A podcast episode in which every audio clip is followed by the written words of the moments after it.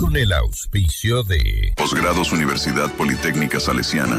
Te mostramos el camino para lograr tus sueños. CNT Empresarial. Ven a Mush Bruna, Cooperativa de Ahorro y Crédito.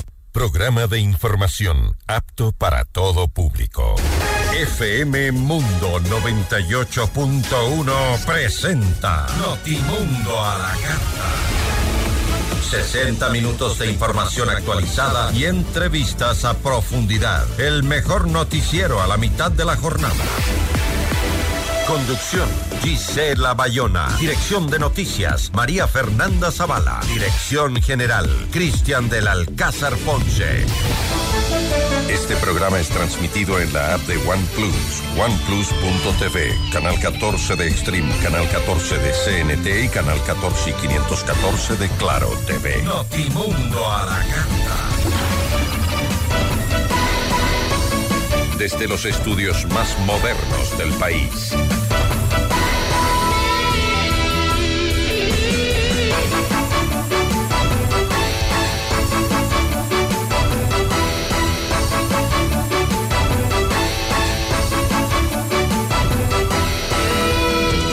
¿Qué tal? Muy buenas tardes con todos. Gracias, como siempre, por acompañarnos con toda la información en Notimundo a la carta. Soy Gisela Bayona. Hoy en nuestros em- espacios de entrevista conversaremos con la asambleísta Pierina Correa, asamble- asambleísta por la Revolución Ciudadana. Con ella hablaremos sobre esta eh, posible ruptura de la alianza entre el Partido Social Cristiano, el, correísmo y ADN, eh, debido a la falta de consensos eh, tras eh, los análisis o los debates por la reforma al Código Orgánico Integral Penal. También nos va a acompañar en entrevista María José Pinto, ella secretaria técnica de Ecuador Crece sin Desnutrición. ¿Qué es lo que está haciendo el actual gobierno para ya erradicar completamente este mal que tanto afecta a nuestra infancia? Bienvenidos.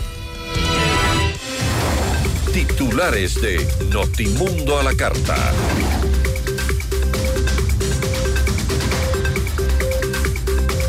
Después de tres intentos fallidos, se logra instalar la audiencia preparatoria de juicio contra los seis procesados por el asesinato de Fernando Villavicencio. El ex vicepresidente Jorge Glass está en calidad de peticionario de asilo político en la Embajada de México en Ecuador, afirma la canciller Gabriela Sommerfield.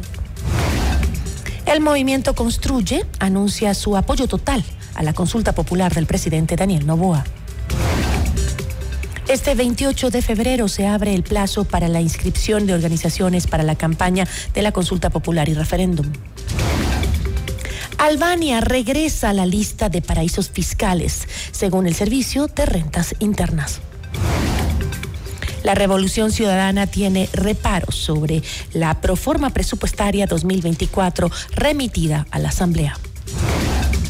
La Comisión de Fiscalización conocerá y calificará el juicio político contra el exministro de Energía, Fernando Santos Albite.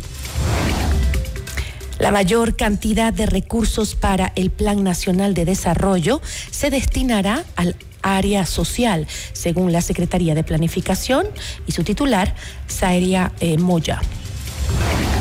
Una tonelada y media de cocaína fue decomisada en Daule, provincia del Guayas.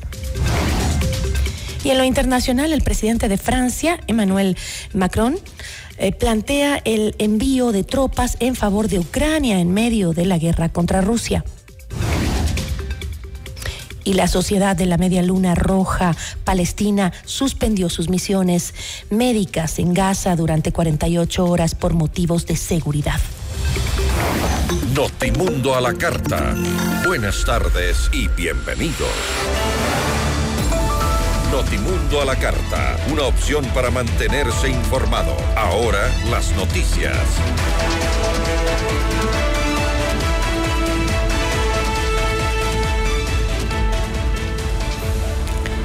Luego de tres intentos fallidos en el complejo judicial norte de Quito, se instaló la audiencia preparatoria de juicio contra seis personas vinculadas al asesinato de Fernando Villavicencio. Durante la diligencia, la jueza a cargo del caso declaró la extinción penal contra los otros siete implicados en el crimen que fueron asesinados en dos cárceles del país mientras cumplían prisión preventiva. En otros temas, en Notimundo Estelar, Saria Moya secretaria nacional de planificación habló sobre los objetivos del Plan Nacional de Desarrollo que contempla una inversión anual de más de 1.600 millones de dólares. Explicó que la mayoría de recursos se van a destinar al área social para combatir la violencia, no solo de manera reactiva, sino también preventiva. Y sabemos que las raíces de la violencia están dentro de la desigualdad, dentro de la pobreza, dentro de la falta de empleo. Esto estaba en el plan de gobierno que presentó nuestro presidente Daniel Novoa al Consejo Nacional Electoral durante su periodo de campaña. Y por lo tanto nosotros hemos tomado esa visión y el eje eh, de lo social tiene dentro de sus objetivos un, eje, un objetivo específico específico para eh, el, tema de la seguridad.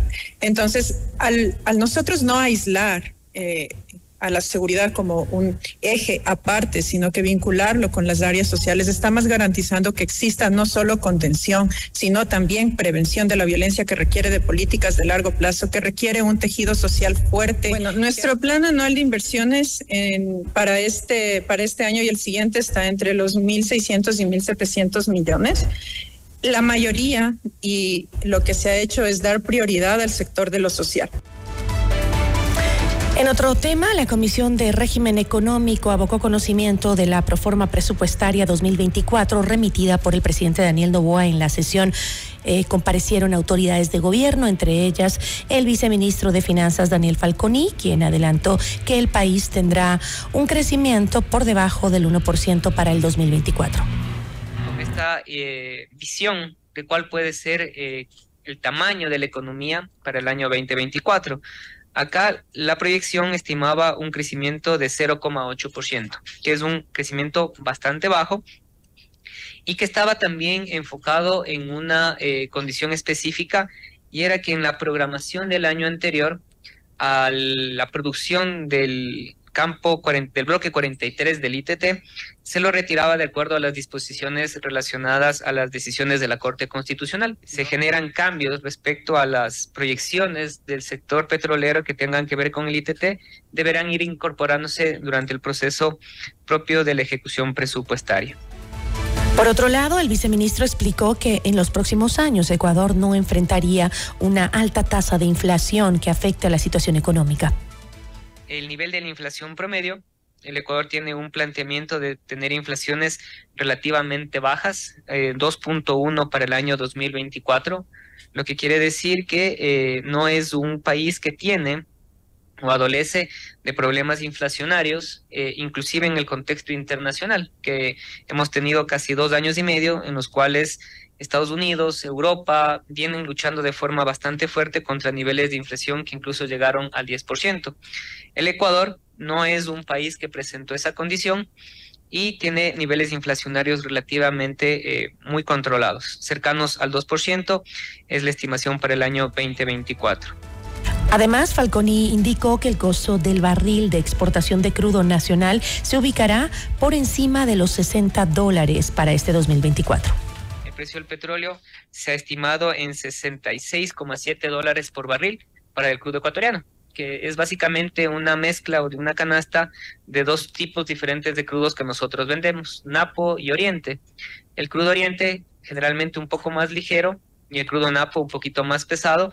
En promedio, estos dos crudos suelen tener descuentos de entre 7 y 10 dólares por barril y eh, con esta planificación, el WTI, que es tal vez el crudo que es más fácil para encontrar información y comparar, debería estar alrededor de 77 dólares por barril durante todo el ejercicio presupuestario para que nuestras metas de ingreso enfocadas solo en el precio puedan cumplirse.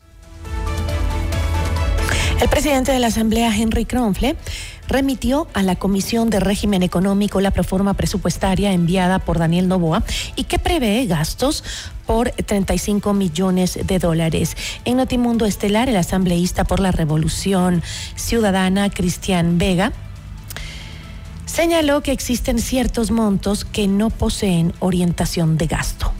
En el caso del Ministerio de Educación me preocupó y sí le llamé la atención, sobre todo es porque 4 mil millones de dólares se asignan a una partida de orientación del gasto que significa sin orientación al gasto. Es decir, hay 4 mil millones de dólares que cuando usted revisa la orientación del gasto no le dice a dónde van a ir. Y eso nos preocupa porque si bien es cierto esos mil millones de dólares, cuando vemos el desglose de eh, para qué se les ha asignado, está para bienes de larga duración y sobre todo al programa de educación inicial. Pero no sabemos a qué va a responder, cómo se va a priorizar. O sea, no es ético porque son recursos públicos, debe decirse a dónde van, así sea complejo, y el mismo es un copia y pega en el sector del Ministerio de Salud Pública. Hay ahí también mil millones de dólares donde no estipula, perdón, ahí son dos mil millones de dólares donde no estipula a dónde van a ir. Una rectificación, no son 35 millones, sino son 35 mil millones de dólares los que se prevé dentro del gasto de la proforma. Y en otros temas, este martes 27 de febrero, la Comisión de Fiscalización sesionará para calificar la solicitud de juicio político contra el exministro de Energía y Minas, Fernando Santos Albite. El trámite contra el exfuncionario del gobierno de Guillermo Lazo se da luego de los señalamientos de esta mesa legislativa por ser uno de los responsables de la crisis energética que enfrentó el país en octubre de 2023. El miércoles 28 de febrero, el Pleno de la Asamblea tratará el informe de la Comisión de Fiscalización que recomienda el juicio político contra Fausto Morillo, vocal del Consejo de la Judicatura, y el ex vocal de la institución, Juan José Morillo. El asambleísta por el Partido Social Cristiano y proponente de la solicitud, Carlos Vera, confía en que en el Parlamento se sumarán los votos del oficialismo para lograr la, el enjuiciamiento en contra del funcionario y en contra del exfuncionario. Efectivamente, tomemos en consideración que uno de los eh, imputados en este juicio es actual vocal de la Judicatura, que es el señor Fausto Morillo, y el señor Morillo, que ya es ex vocal, y evidentemente para él operaría la censura, y también para el doctor Morillo el procedimiento que usted indica, que es evidentemente dejar el cargo de vocal de la Judicatura. Efectivamente, nosotros tenemos eh, esa eh, puntualización en donde existen todavía ciertas observaciones en donde el bloque ADN y el bloque Construye están todavía analizando las propuestas esgrimidas en este juicio y que evidentemente tienen que ser materia del análisis el día de mañana, pero como lo hemos dicho, el país, ustedes la prensa, los medios de comunicación y toda la ciudadanía está expectante de esto, porque el día de mañana se visualizará por qué tendencia existe una orientación, una votación y por qué tendencia evidentemente se exime de responsabilidad. Esto no de manera irrelevante, sino con las pruebas que hemos manifestado.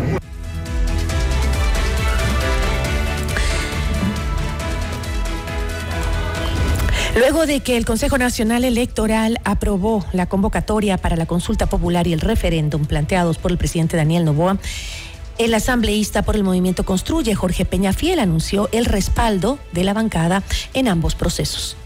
Le decimos sí a la extradición de criminales, le decimos sí a la extinción de dominio de los bienes mal habidos y le decimos sí al empleo con el contrato de trabajo por horas. Esta propuesta, estas propuestas fueron parte de nuestro plan legislativo y fueron también propuestas por Fernando Villavicencio en vida. El día de hoy para nosotros es un placer y un gusto poder llevar a cabo este inicio de campaña electoral por la consulta popular.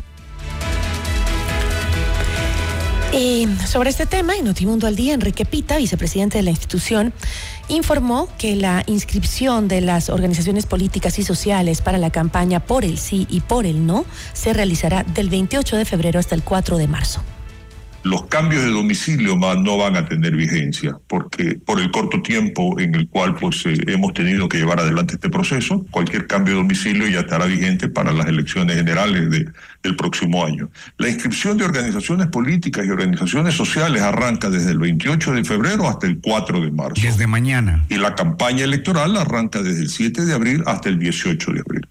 Bueno, son organizaciones políticas u organizaciones sociales debidamente registradas en las instancias pertinentes, ¿verdad? Eh, yo le recuerdo a usted que hay recursos del Estado que están comprometidos en esto, porque también el presupuesto para, para que éstas puedan hacer su campaña con el Fondo de Promoción Electoral tiene que estar respaldado en algún momento dado pues por la inscripción de responsables económicos de esta, que al final también tienen que presentar las justificaciones de los gastos pertinentes con todos los, con todos los respaldos.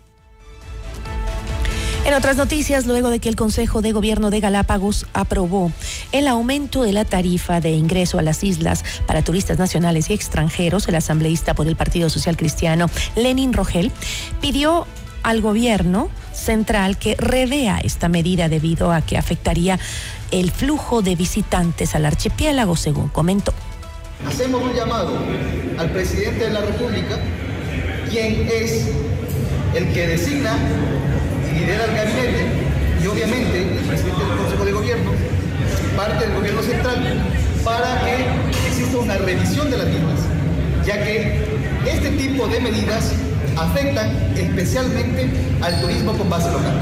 Y estamos de acuerdo que haya incremento, pero si el tema de la tarifa a los turistas nacionales le suben el 500%, es muy probable que más la suma de otros impuestos, como el tema del IVA, por ejemplo, eh, exista un desincentivo para que los turistas nacionales puedan visitar Galápagos y únicamente se pueda reducir a temas eh, elitistas.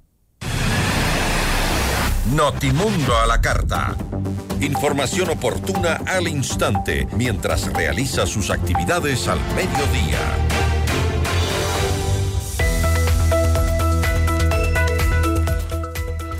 Lo que necesitas lo puedes lograr con créditos de Mushuk Runa a nivel nacional. Crédito para tu negocio, tu nuevo vehículo, compra de productos emprendimientos, estudios, tu casa o lo que tú necesites. Estamos en todo el Ecuador. Además, puedes adquirir el libro del abogado Luis Alfonso Chango en todas las agencias de Mushuk Runa o también pedirlo a domicilio, comunicándote al 098-536-6772.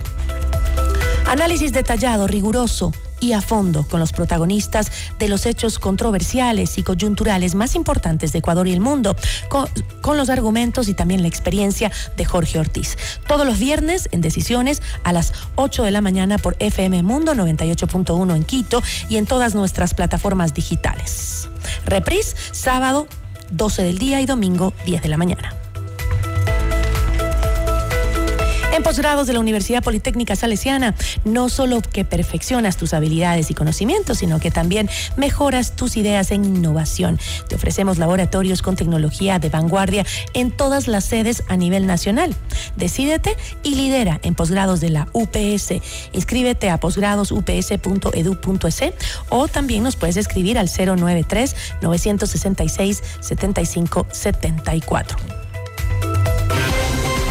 Regresamos en instantes con Gisela Bayona en Notimundo a la Carta. Somos Mundo. Sigue nuestra transmisión en video FM Mundo Live por YouTube, Facebook, X y en fmmundo.com. Somos FM Mundo. Comunicación 360. Inicio de publicidad con el auspicio de Banco Guayaquil. Primero tú.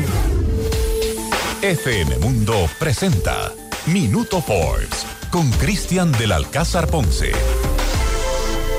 Bienvenidos, este es el Minuto Forbes. La Proforma 2024 está en la mesa. Este documento que representa los ingresos y gastos del país se mide a través de los indicadores macroeconómicos, que son el termómetro que nos permite saber dónde estábamos, dónde estamos y hacia dónde vamos. Por ejemplo, hoy por hoy el Producto Interno Bruto PIB del Ecuador es de 121.710 millones, un 0,8% más que el PIB del 2023. Además, las proyecciones del Ministerio de Economía y Finanzas señalan que en 2025 nuestra economía crecerá 2,4%. Suscríbase ya a Forbes Ecuador en www.forbes.com.es. FM Mundo presentó Minuto Forbes con Cristian del Alcázar Ponce. Patrocinado por. Con Banco Guayaquil, ahorra y gana el 5.5% de interés sin abrir otra cuenta. Solo abre tu app e ingresa a la función Meta. Fija el monto mensual, programa el tiempo de ahorro y listo. Crea tu meta ahora y empieza a ganar el 5.5% de interés. Banco Guayaquil, primero tú. En tu mundo es Esta es la hora. Son las 13 horas, con 21 minutos.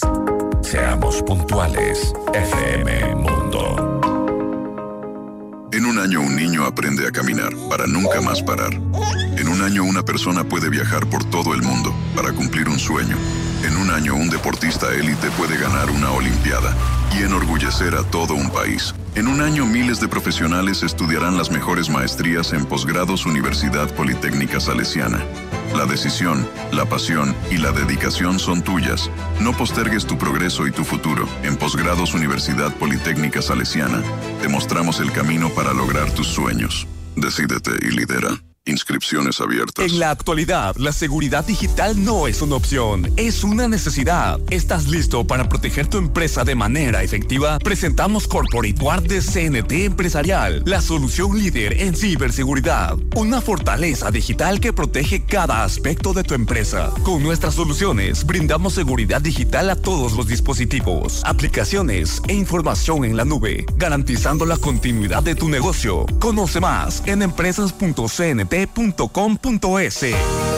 Primera vez en Ecuador, el seminario Cómo franquiciar mi negocio. Aprende de los mejores expertos las estrategias y herramientas para posicionar tu marca, el sistema de franquicias y cómo conquistar nuevos mercados. El evento tendrá lugar este miércoles 6 de marzo en el auditorio de la Cámara de Comercio de Quito de 8.30 a 6 pm. Reserva hoy tu entrada a través de Buen Plan, ingresa el código FM Mundo y obtienes 30% de descuento por tiempo limitado. Con el apoyo de la Cámara de Comercio de Quito, la Alianza para el Emprendimiento e Innovación, el Ministerio de Producción, Ban Ecuador, Sigo con Típico, Payphone, CNT, Spingar y Franquicia Plus. Un evento de Kaizen Management Consulting.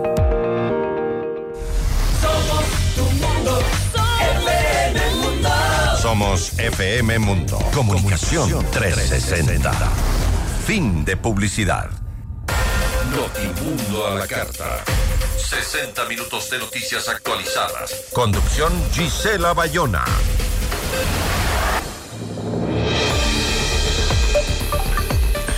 La falta de aprobación de las reformas al Código Orgánico Integral Penal mantienen en crisis el acuerdo parlamentario que existe entre la Revolución Ciudadana, el Partido Social Cristiano y el oficialismo. El correísmo no participará en acuerdos de gobernabilidad si no se aplican las reformas al COIP. Aunque los acuerdos entre las bancadas se hicieron públicos días antes y era previsible eh, que no habría consenso, el presidente de la Asamblea Nacional, Henry Kronfle, convocó a sesión para continuar el debate y llamar a votación. Fue ahí el pasado jueves que pues los desacuerdos entre asambleístas escalaron a desplantes y también acusaciones de lado y lado. Vamos a conversar con eh, Pierina Correa, que ya está con nosotros. A ver si eh, Pierina nos escucha.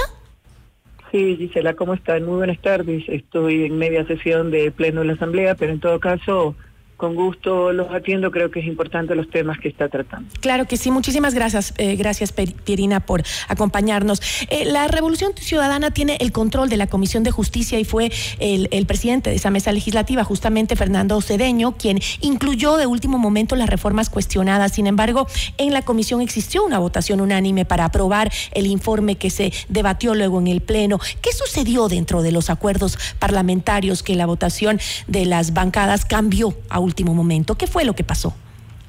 Eh, algunas precisiones, Gisela. Primero, nuestro movimiento no tiene el control de, esa mesa legislativa. Son 10 integrantes, eh, nosotros somos 5, pero y el presidente Fernando Cedeño es mi bancada. Sin embargo, ¿qué es lo que asombra?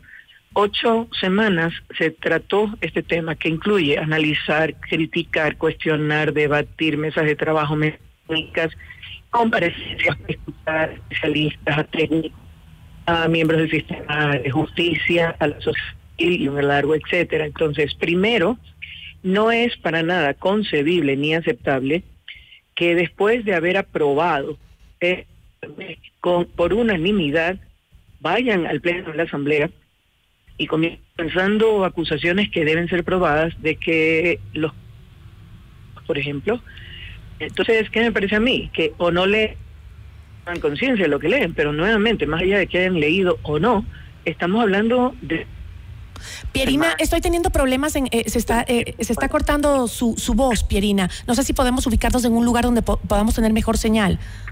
A ver, voy caminando y me dice. Ahí le escucho perfecto. Ya. Entonces, lo que le eh, así no hayan leído el informe por el cual votaron de manera unánime, no es excusa para que después digan, ay, es que no sabían, no me enteré, y peor lancen acusaciones de que hemos cambiado los textos, porque han tenido ocho semanas en las cuales podían haber emitido sus recomendaciones, sus críticas, sus observaciones, eh, la oposición a tal o cual tema. Ahora, Pierina, pero sin embargo, eh, la Revolución Ciudadana incluyó dos polémicas reformas sobre el recurso de revisión y la reserva de información de eh, las investigaciones de la Fiscalía a último momento. Eso es lo que dicen. No, no es. ¿No, es así? Eh, a ver, el tema de la del levantamiento de la reserva de la de la investigación previa, yo estoy de acuerdo que tiene riesgos cuando puede caer en manos inescrupulosas, inmorales, antiéticas de querer filtrar, negociar, extorsionar con la información que ahí se diga, pero no puedo aceptar que eh, expertos constitucionalistas y docentes universitarios digan que como único sustento que afecta a la presunción de inocencia. La presunción de inocencia tiene que estar de principio a fin en todo el proceso jurídico. Por otro lado, en la que ha generado, y personalmente no tengo ningún problema en que se mantenga la reserva, si eso sirve para garantizar que no haya filtraciones y que se pueda llevar a cabo pues un proceso previo al proceso judicial propiamente dicho. Ahora, por otro lado, el tema de revisión, yo le voy a decir algo, no sé por qué se rasgan las vestiduras. La obligatoriedad de respetar e implementar por ser vinculantes los tratados, acuerdos y los informes y sentencias que provienen del sistema interamericano de derechos humanos está contemplado claramente, expresamente en la Constitución de la República e inclusive habla de sanciones por incumplimiento. Partamos de ahí, así que no nos los estamos inventando. Por otro lado, el recurso de revisión es uno de los recursos extraordinarios junto a casación, una vez que se han agotado los ordinarios de sentencia y apelación, que se activa si hay pruebas nuevas, indicios y circunstancias nuevas, no analizadas o incluidas en el proceso original y que permitieran pensar que podría estar equivocado el veredicto inicial. ¿Ok? Eso está en el 658 del COIP. Así es. Por lo tanto, tampoco nos hemos inventado Sin embargo, Pierina, este, estas reformas... Déjeme terminar, déjeme terminar este pedacito para que la gente tenga el, el contexto. Sí, sí, siga, por favor. Entonces, ¿qué pasa? ¿Qué era lo que se quería hacer acá? ¿No sabe cuántos casos no resueltos hay de, que tengan que ver con informes y sentencias de la Corte? 25 y datan desde 1994. La de darles una respuesta a favor o en contra, pero de dar una respuesta. ¿Quién responde por eso? Entonces, ¿qué pasa? Lo que se pretende es que a través del recurso extraordinario de revisión se pueda incluir, además de las tres causales que existen para activarlo, eh, la inclusión de los eh, convenios, tratados, sentencias que son de obligatorio cumplimiento y que los dice la... O sea, es dar un canal de legitimidad y de implementación más claro, más adecuado. Ese era todo el tema, por si acaso. Pero explíqueme algo, eh, Pierina. José. Explíqueme, explíqueme algo, Pierina. Eh, las reformas eh, propuestas hablan eh, de los mismos organismos de derechos humanos como la Corte Interamericana, que fueron duramente criticados y deslegitimados completamente por el expresidente Rafael Correa durante su gobierno. ¿Por qué ahora sí es importante darle legitimidad o la legitimidad necesaria que debería tener las sentencias de la CIDH y de las comisiones de derechos humanos? A ver, nuevamente, la decisión de incluirlos en la, en la Constitución están claramente hechas y fueron ratificados por todo, mayoritariamente por el pueblo ecuatoriano. Para comenzar, mi hermano lo que ha criticado a quienes estaban en las instituciones, no a las instituciones per se. Pero le voy a poner un ejemplo claro para que tengan, para que también quede claro, valga la redundancia.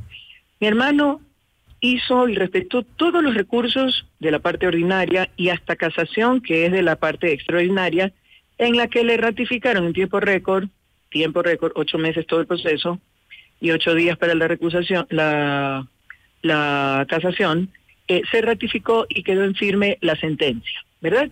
Entonces, que era evidente que había agotado prácticamente todos los recursos excepto el de revisión. ¿Qué le queda a continuación? Eh, la vía internacional, nos guste o no nos guste, existen, me explico, y, y hay algo que hay que aclarar también. No es que yo interpongo eh, mis documentos para que los revisen. Hay unos magistrados que analizan y determinan si hay el sustento o no en cuanto a violación de derechos humanos. Así es que podrían ellos, después del análisis, decir, señor Correa, la verdad es que no hay afectación, así es que no moleste y ahí queda. O podría decir, si hay una afectación, hágase un nuevo juicio, analícese la nueva prueba y resuelva. Que la resolución tampoco garantiza que va a ser eh, la declaratoria de inocencia. Por otro lado, vámonos al nivel ecuatoriano. Todos, creo que no hay excepción, todos criticamos el funcionamiento del sistema judicial ecuatoriano, que liberan que los milicos y los, los policías detienen en flagrancia a los delincuentes y los delincuentes están libres dos horas más tarde o al día siguiente. Jueces corruptos, jueces cuestionados, jueces destituidos, jueces sentenciados y condenados y el largo etcétera. El subrogante, la fiscal general del Estado, seriamente cuestionado. Ahí no sé pues, si haya susurro, ¿cómo es el influjo psíquico? Pero en todo caso, criticamos no a la institución, sino a quienes la ejercen, ¿ok? Pero ¿qué pasa si yo tengo que hacer, interponer una denuncia penal sobre alguien porque pasó algo? ¿A dónde me toca ir? ¿Cuál es el recurso que tengo? ¿A qué lugar voy? A la fiscalía. Y de ahí a cruzar los dedos para que actúen en ley, en Estado de Derecho, siguiendo el debido proceso, etcétera, etcétera. Entonces, hay que tener también eh, una mayor objetividad y claridad para analizarla.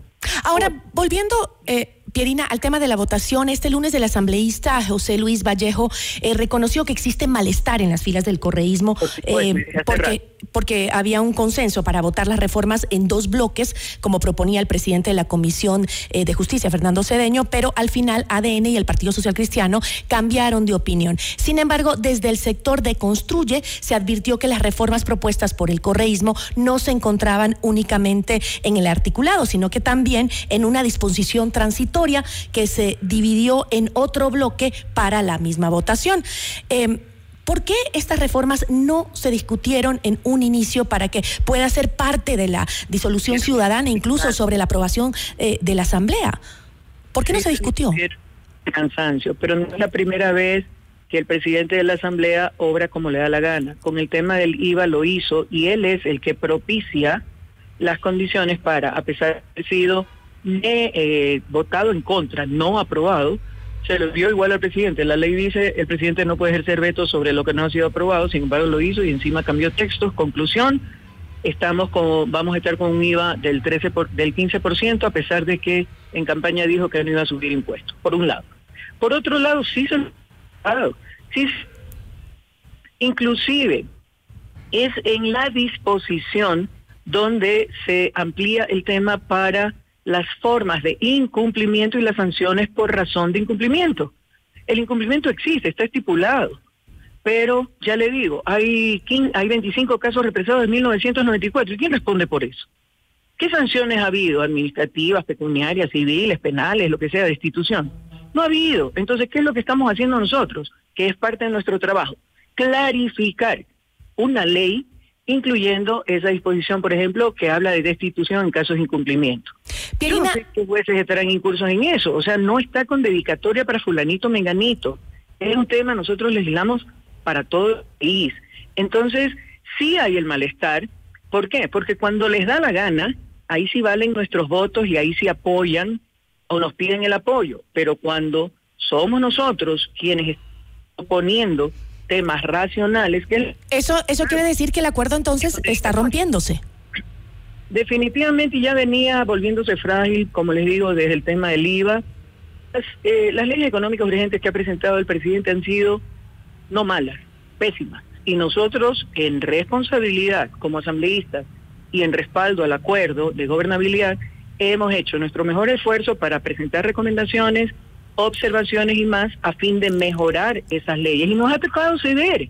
Pero en esto, pues, no se puede ganar todo. Hay que ceder una parte. Entiendo, Pierina, pero me está diciendo que entonces ya no van a apoyar los, las propuestas del presidente. Eh, tenemos una reunión hoy día de noche y ahí eventualmente se va a analizar esto. Así que no le puedo adelantar una respuesta, pero el malestar viene creciendo y ya bastante. O sea, nos sentimos maltratados, nos sentimos utilizados Ahorita, por ejemplo, ¿qué es lo que se está prestando? El presidente de la Asamblea no aceptó eh, la, moción, no, permitió el ingreso de la moción de archivo por parte de Construye. Tampoco el de votar eh, artículo por artículo que presentó Lucía Pozo del Grupo Independiente. ¿Qué aceptó? La nuestra y votaron en contra, a pesar de haber acordado otra cosa, y la de Adrián Araujo, que es vicepresidente de la comisión del Grupo ADN, que divide en cuatro bloques las preguntas. ¿Y sabe cuál es el tercero? Todas las que hay conflictos, o sea, todo el mundo va a votar en contra de esos, pero también están ahí las propuestas de reforma que están incluidas en la consulta popular. Entonces, ¿cuál es la finalidad? ¿Los utilizó, dice usted, el presidente eh, Daniel Novoa, utilizó a los asambleístas de la Revolución Ciudadana? A ver, los socialcristianos, los, los, el grupo de gobierno, ADN y todo, ¿por qué? Porque sí piden y sí exigen que nosotros, en aras del convenio de gobernabilidad, eh, aprobemos cosas con las que no necesariamente o siempre estamos de acuerdo. Y nosotros hemos venido cumpliendo. Pero cuando se pide el apoyo, en reciprocidad, ahí no existe. Entonces, estas dos polémicas reformas, Pierina, ¿eran parte del acuerdo con ADN y el Partido Social Cristiano? Eh, no sé si eran parte, yo no participo en esas reuniones de, de los acuerdos y todo, pero se suponía que en la votación... ¿Y no participó usted? Entonces, ¿quiénes son los que participan? Es la representante del bloque, pues, y mm. primera vicepresidente, no yo. Entonces, eh, nosotros estamos dispuestos a sacrificar algunos temas nuestros en aras de la coincidencia con las otras cosas y apoyar. Pero ¿qué pasa? Nuevamente, en el tercer bloque de lo presentado por la representante de ADN, se meten todas las preguntas que están en la consulta popular. Entonces es claro que no quieren que se las apruebe para justificar una consulta que fue ofrecida en campaña, pero que creo que la gente, en el momento triste que se está viviendo encima con el fenómeno del niño, entendería perfectamente que es más rápido viabilizarlas por la Asamblea y no cuesta un centavo, mientras que acá se van a gastar 60 millones de dólares que podrían canalizarse a atender tantas necesidades de la gente. Y por si acaso, defensa en el presupuesto general del Estado se incrementa su presupuesto, sin embargo nos están clavando el 15% supuestamente para ayudar en la lucha. Pierina, eh, ¿cuándo definen si apoyan o se alejan completamente del oficialismo? Eventualmente, como le digo, hoy día noche tenemos una reunión, me imagino que ahí habrá, eh, está planteado el análisis de ese tema, así es que para hoy en la noche, mañana, mañana tendremos ya una posición definida en cuanto al tema. Hemos querido... Pero usted ya está clara, ¿no? ecuatoriano. Yo la veo usted muy clara en su decisión. A ver, es que yo he dicho desde el inicio, el acuerdo no es una camisa de fuerzas. No estamos obligados a apoyar cosas que contra, que consideremos contravengan los beneficios o los, digamos, eh, las necesidades del pueblo ecuatoriano. El 15% es un puñal en la espalda para gente que no tiene trabajo y encima el presidente haciendo declaraciones totalmente inapropiadas, por decirlo de manera elegante. Entonces, si no hay una reciprocidad entre las cosas eh, que se están planteando, entonces no estamos pues obligados a mantenernos un acuerdo que termina siendo perjudicial para la gente. Ya le digo, si nosotros aprobamos las reformas ahora, eso simplemente en relativamente corto tiempo. En cambio, la consulta popular es en abril, hasta que se vean los resultados, hasta que se norme para implementarlo, nos da diciembre, por si acaso. Entonces, y 60 millones que el pueblo, que, el gobierno no tiene. Entonces, esas son las cosas que no se entienden y que no tienen lógica en cuanto a, otra cosa. La inclusión del trabajo por horas, también Novoa en campaña dijo que para él era regresión absoluta de derechos y sin embargo la pone. Entonces, por lo menos tengamos un mismo discurso, ¿no? Que esa ha sido nuestra característica. Entiendo. Bueno, me queda clarísimo, quiero que la ciudadanía también, ¿no? Este, el acuerdo está roto, definitivamente. Le agradezco muchísimo, Pierina. Gracias, Gisela. La orden siempre. Un abrazo. Una buena tarde. Pierina Correa, asambleísta por la Revolución Ciudadana. Notimundo a la carta. Información oportuna al instante mientras realiza sus actividades al mediodía.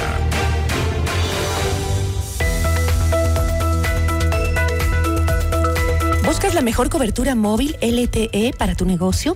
CNT Móvil Empresarial tiene la solución. Te ofrece conexiones de alta calidad y máxima capacidad con gigas para realizar videollamadas, monitoreo de apps empresariales y llamadas ilimitadas a fijos y a móviles. Impulsa la innovación con los planes SmartNet, ProConnect y Elite Business. La vanguardia digital te espera. Conoce más en www.empresas.cnt.com.es.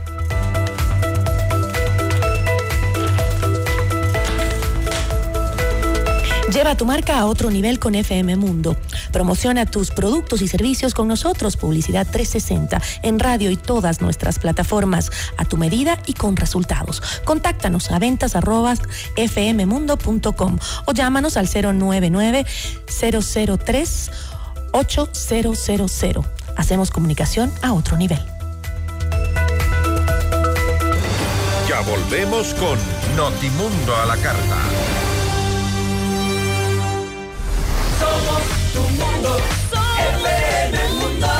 Sigue nuestra transmisión en video FM Mundo Live por YouTube, Facebook, X y en fmmundo.com. Somos FM Mundo. Comunicación 360. Inicio de publicidad. En tu mundo, esta es la hora. Son las 13 horas, con 42 minutos. Seamos puntuales, FM Mundo. En la actualidad, la seguridad digital no es una opción, es una necesidad. ¿Estás listo para proteger tu empresa de manera efectiva? Presentamos Corporate Guard de CNT Empresarial, la solución líder en ciberseguridad. Una fortaleza digital que protege cada aspecto de tu empresa. Con nuestras soluciones, brindamos seguridad digital a todos los dispositivos, aplicaciones e información en la nube, garantizando la continuidad de tu negocio. Conoce más en El nuevo Ecuador genera resultados. ¿Recuerda la ley de empleo joven? En los últimos 60 días hemos generado ya 50.000 empleos jóvenes entre 18 y 29 años. Ese es el impacto de la primera ley. El gobierno nacional está cumpliendo. Desde el 20 de diciembre del 2023 hasta la fecha, más de 50.000 jóvenes cuentan con un empleo digno en todas las provincias del país. Una muestra de ello, en Guayas, 16.033 empleos. Pichincha, 15.582. Azuay, 3.635. Y Manabí, 2.739. Seguimos trabajando por tu futuro. Somos el mejor aliado este 2024 para tu empresa, negocio y emprendimiento.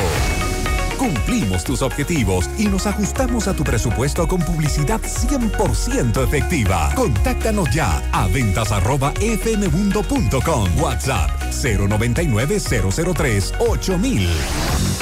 Somos FM Mundo. Comunicación 360.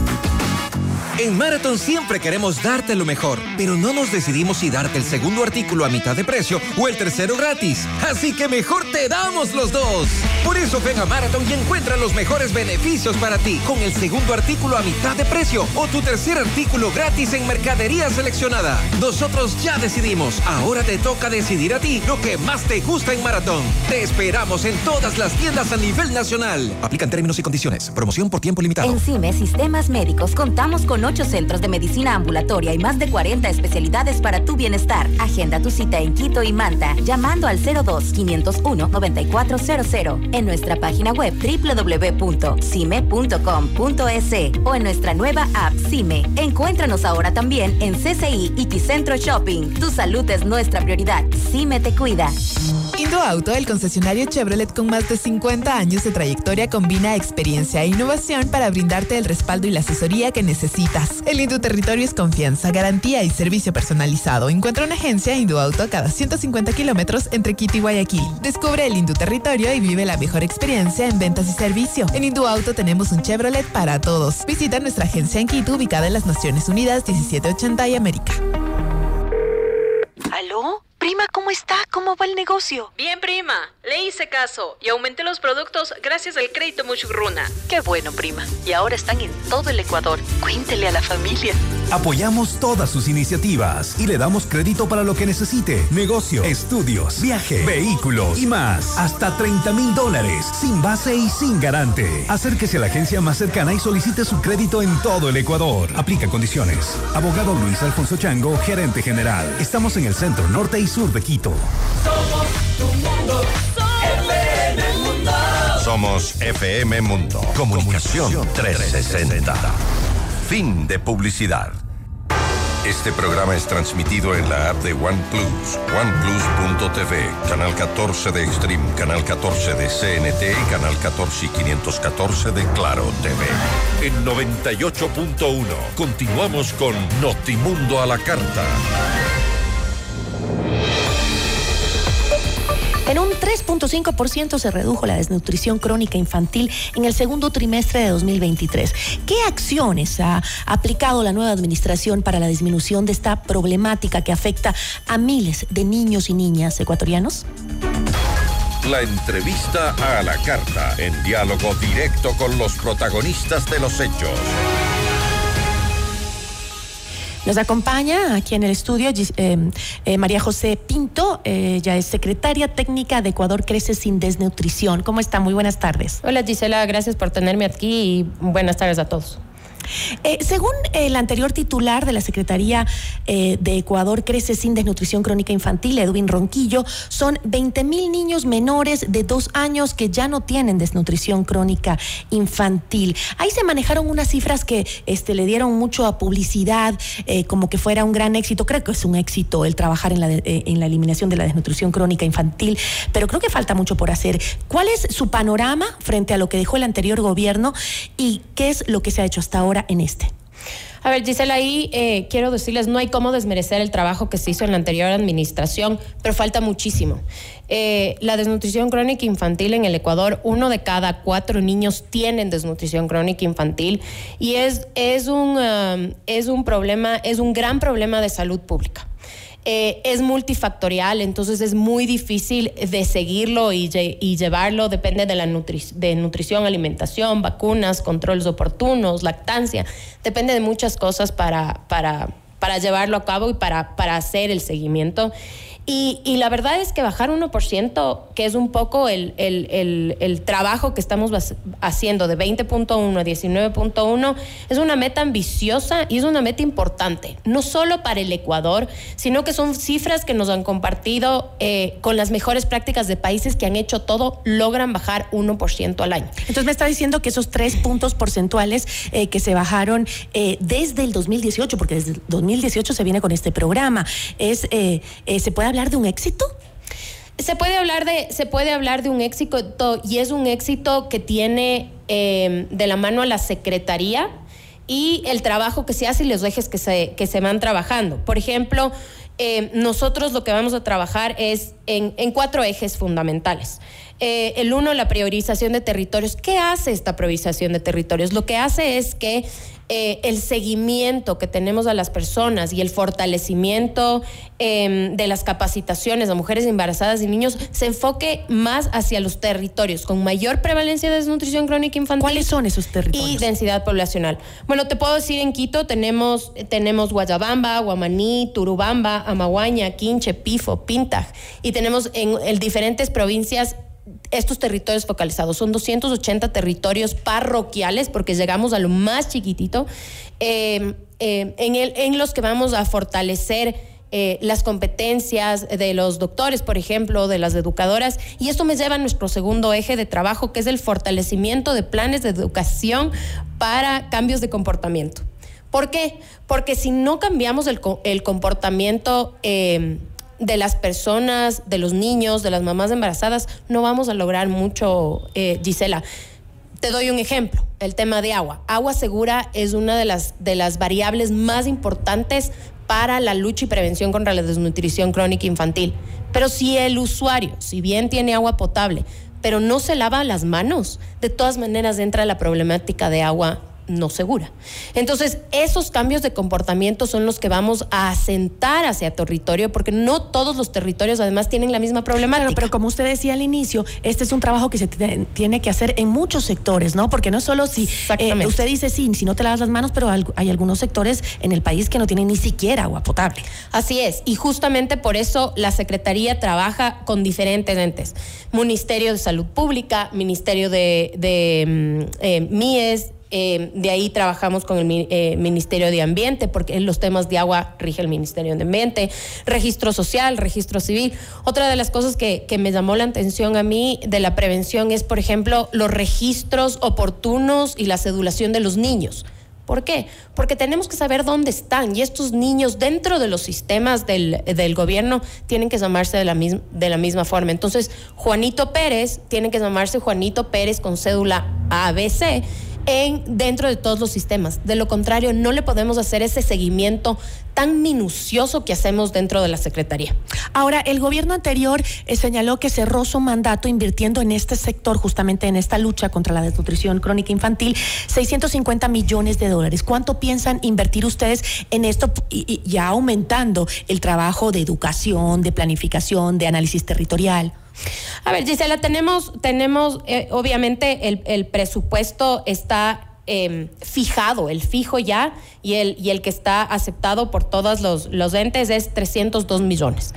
Esto no quiere decir que el, presupuesto no va a aumentar. Les recuerdo que estamos trabajando con presupuestos prorrogados, que son los de la, los de la administración pasada, y estos techos van a seguir subiendo de acuerdo a lo que vamos ejecutando. ¿Por qué? Porque la desnutrición crónica infantil tiene algo muy novedoso para el país, que es el presupuesto por resultados. ¿Qué quiere decir esto? Se te va abriendo el, el, presupuesto que tienes para la ejecución dependiendo de los resultados que das. Entonces es muy, muy fácil medir a las entidades qué están haciendo por la desnutrición crónica infantil. Y esto del presupuesto me lleva a nuestro tercer eje, que son las alianzas público-privadas. ¿Por qué? Porque si bien el Estado tiene un presupuesto fijado para desnutrición crónica infantil, la lucha tiene que ser de todos. Y por eso nosotros estamos levantando y, accionando en este triángulo virtuoso que le llamo yo, que es la estrategia del sector eh, público y la estrategia de la Secretaría, ejecutada por, por, por fundaciones que básicamente son los que saben ejecutar en cada uno de los territorios, fondeada por la empresa privada con temas de, deducibilidad. Entonces es un triángulo virtuoso que todos seguimos la misma, la misma estrategia, tanto el sector privado como el sector público, para llegar a los territorios priorizados que ya los definimos, pero fondeados por el sector privado. El sector privado tiene que entender que la, que la desnutrición crónica infantil es un tema de inversión a largo plazo estos niños con desnutrición crónica infantil que vamos a salvar son los próximos empleados de cada una de esas empresas. Y si queremos un país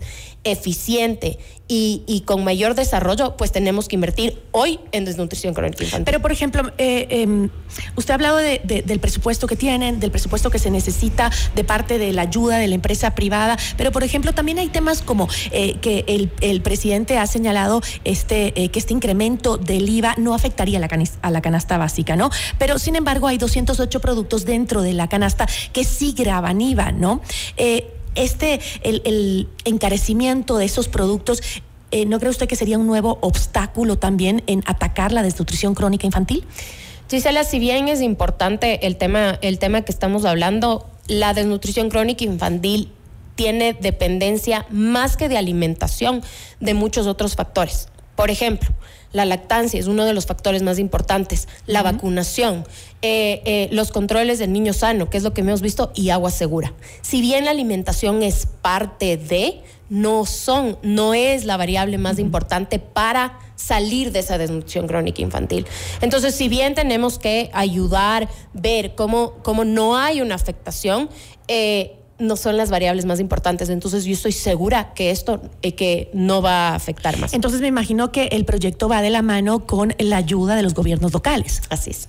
Así es. ¿Y por qué? ¿Y por qué, Gisela? Los gobiernos locales son los que conocen su territorio y conocen a su gente.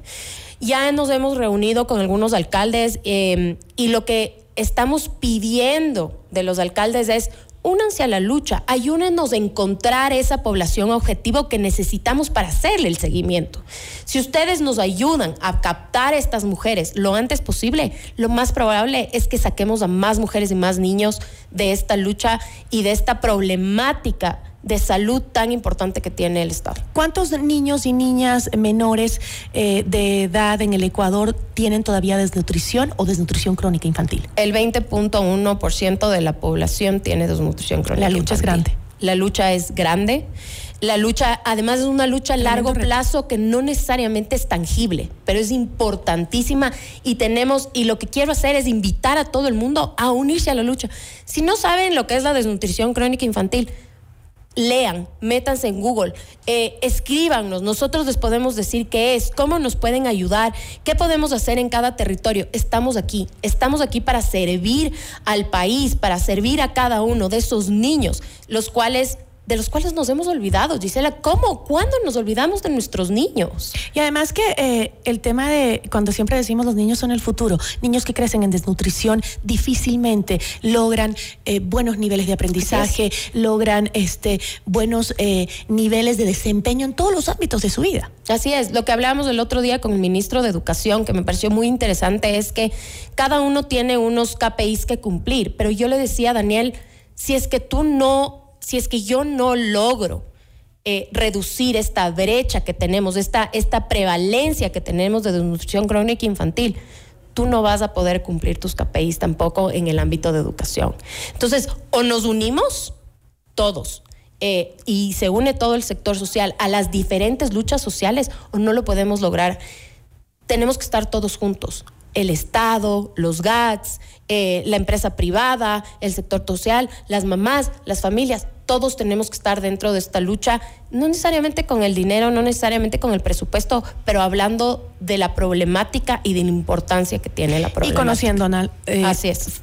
Eh, informándose sobre el tema para saber cómo puedo colaborar desde mi función como ciudadano común y por qué es tan importante erradicar la desnutrición crónica en nuestros niños, ¿no? Yo le agradezco muchísimo, espero tenerla pronto con buenas noticias. Encantada, gracias Gisela. Agradecemos a María José Pinto, secretaria técnica de Ecuador Crece sin Desnutrición. Notimundo a la carta. Información oportuna al instante mientras realiza sus actividades al mediodía. Inmediato, inmediato, inmediato. En FM Mundo esta es una noticia de última hora. Mucha atención, la presidencia de la Corte Nacional de Justicia solicitó formalmente a Argentina la extradición de Hernán Luque Lecaro, expresidente del directorio de la empresa coordinadora de empresas públicas. A través de un comunicado, la Corte fundamentó su decisión en que Luque deberá comparecer en juicio ante las autoridades ecuatorianas por su presunta participación en el delito de delincuencia organizada en el caso Encuentro. Y actualizamos información. La jueza Irene Pérez declaró la validez de la investigación del asesinato de Fernando Villavicencio y señaló que no existen motivos por los cuales declarar la nulidad de lo actuado. Asimismo, declaró que los abogados de los implicados en el crimen pretenden desviar la atención con alegaciones de admisibilidad y que no se puede desvalorizar la indagación por presuntas vulneraciones. Notimundo a la carta. Información oportuna al instante mientras realiza sus actividades al mediodía. Vamos con información internacional junto a nuestra cadena aliada CNN en español. Hola, soy Patricio León desde la Ciudad de México y estas son las cinco cosas que debes saber a esta hora. Este lunes YouTube explicó por qué eliminó la grabación de la conferencia de prensa del 22 de febrero del presidente de México, Andrés Manuel López Obrador, en la que revela varios datos de una periodista. Un portavoz de YouTube le dijo a CNN que su política prohíbe contenido que revele información de identificación personal, incluyendo número de teléfono, y agregó que por esa razón removió el video. El mandatario señaló a través de su cuenta de ex que la actitud de la plataforma es prepotente y autoritaria y que están en plena decadencia. Desde el sábado, la plataforma mostraba un mensaje con la leyenda, este video fue eliminado debido a que infringe la política de YouTube sobre acoso y bullying. Para el domingo, los canales oficiales del presidente y del gobierno de México subieron nuevamente la grabación, editando la parte donde se filtraban los datos de la periodista.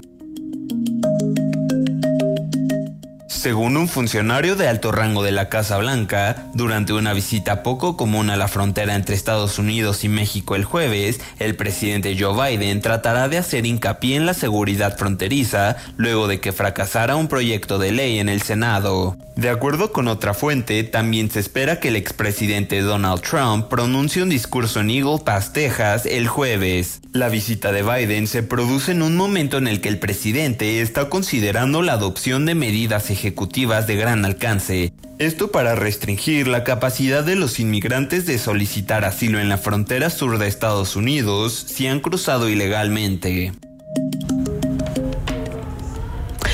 Y con eh, más información internacional, el presidente de Francia, Emmanuel Macron, planteó la posibilidad de enviar tropas europeas en apoyo a Ucrania en medio de la guerra contra Rusia. El mandatario adelantó que se creará una nueva coalición para suministrar misiles de mediano y largo alcance a Ucrania. Y la Sociedad de la Media Luna Roja Palestina suspendió sus misiones médicas coordinadas en Gaza durante 48 horas ante la falta de garantías de seguridad de los heridos y los enfermos. La organización humanitaria también acusó a Israel de no atacar con los mecanismos acordados con las Naciones Unidas para el cumplimiento de las labores de rescate y la atención médica. Así concluimos la información en Notimundo la Carta. Soy Gisela Bayona. Fue un placer acompañarlos en esta hora de información. Gracias por su sintonía esta tarde. FM Mundo 98.1 presentó Notimundo a la Carta. 60 minutos de noticias actualizadas y entrevistas. El mejor noticiero a la mitad de la jornada. Conducción Gisela Bayona. Ingeniería de sonido Darío Gutiérrez. Dirección de arte Laili Quintero. Redacción y redes sociales José Martín Muñoz. Dirección de noticias María Fernanda Zavala. Dirección general Cristian del Alcázar Ponce. Notimundo a la carta. Con el auspicio de Posgrados Universidad Politécnica Salesiana. Te mostramos el camino para lograr tus sueños. CNT Empresarial. Ven a Mush Bruna, Cooperativa de Ahorro y Crédito.